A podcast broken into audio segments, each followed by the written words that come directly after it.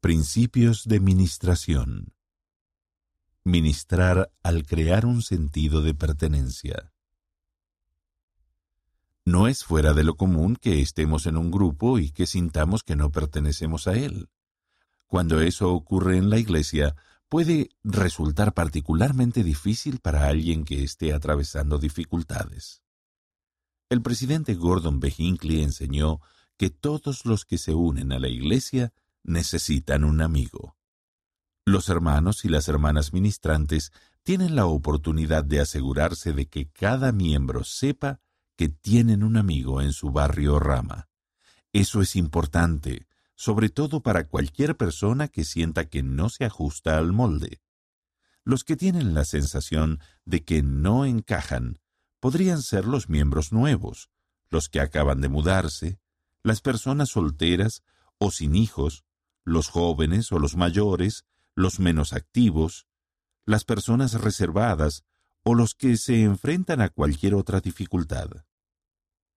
Entre ellos se encuentran aquellos que parecen diferentes o suenan, piensan, visten o actúan de manera distinta a la de otras personas del grupo. En otras palabras, cualquiera de nosotros puede sentir a veces que no pertenecemos. Alicia, una mujer que ha enfrentado dificultades para encajar debido a su raza, dice, ser diferente puede resultar duro, y es complicado describírselo a alguien que no haya pasado por eso. Sin embargo, dice también, me he sentido visible e incluida por medio de sencillos actos de bondad y por personas que me han tendido una mano. Me siento incluida cuando las personas se esfuerzan por tener una verdadera conversación conmigo, me dedican tiempo o me invitan a pasar tiempo con ellos. Tengo una agradable sensación cuando las personas demuestran que quieren estar cerca de ti. Ideas para crear un sentido de pertenencia. ¿Qué pueden hacer las hermanas y los hermanos ministrantes para ayudar a crear un sentido de pertenencia para los demás? 1. Escucharlos. Percibimos un sentido de pertenencia cuando sabemos que se nos escucha y se nos ve tal como somos, incluso con nuestras imperfecciones. No tenemos que arreglar los problemas de nadie, de hecho a menudo no se puede pero sí podemos escuchar con compasión y curiosidad, reflexionar sobre lo que escuchamos para asegurarnos de ser comprensivos y preguntarles qué más están pensando.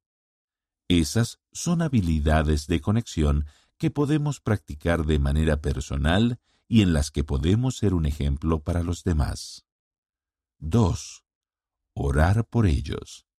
Tal vez nos sintamos inspirados a orar por ellos y asimismo a preguntarles si podemos orar con ellos o qué necesitan para que oremos por ellos. 3. Invitar, presentar e incluir. Invítelos a actividades del barrio, proyectos de servicio, eventos sociales o actividades informales de grupo. Llévelos con usted si es posible preséntelos a los demás e inclúyalos en sus conversaciones haciéndoles preguntas que los hagan sentirse incluidos. Ayude a los que se hayan mudado recientemente a conocer a otras personas que también sean nuevas y que posiblemente estén buscando amigos también. 4. Evaluar. Pregúnteles directamente cuán conectados se sienten en el barrio.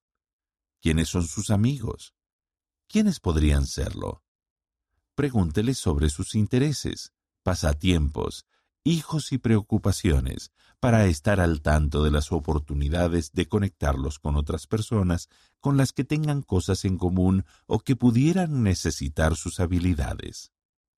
5. Señalar los puntos fuertes. Tenemos un sentido de pertenencia cuando sabemos que tenemos algo que dar. Señale las cosas que observe que hacen bien. Pregunte qué diría alguien que los conoce bien sobre sus puntos fuertes. Si no lo saben, invítelos a preguntar. Busque maneras de que sus puntos fuertes puedan edificar a los demás. 6. Consultar a los líderes. Si es apropiado, informe a los líderes del barrio cuáles son las fortalezas y las necesidades de esas personas, para que los líderes dispongan de la información que necesitan a fin de buscar inspiración para asignaciones y llamamientos significativos. 7. Facultarlos para hacer cosas. Ayúdelos a apreciar las habilidades que tienen por medio de preguntas como estas. Cuando necesitó tener nuevos amigos en el pasado, ¿qué hizo?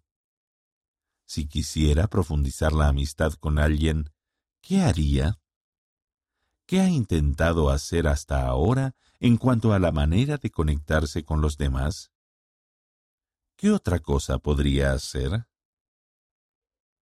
Para recursos adicionales, consulte la página 19 de las versiones digital o impresa.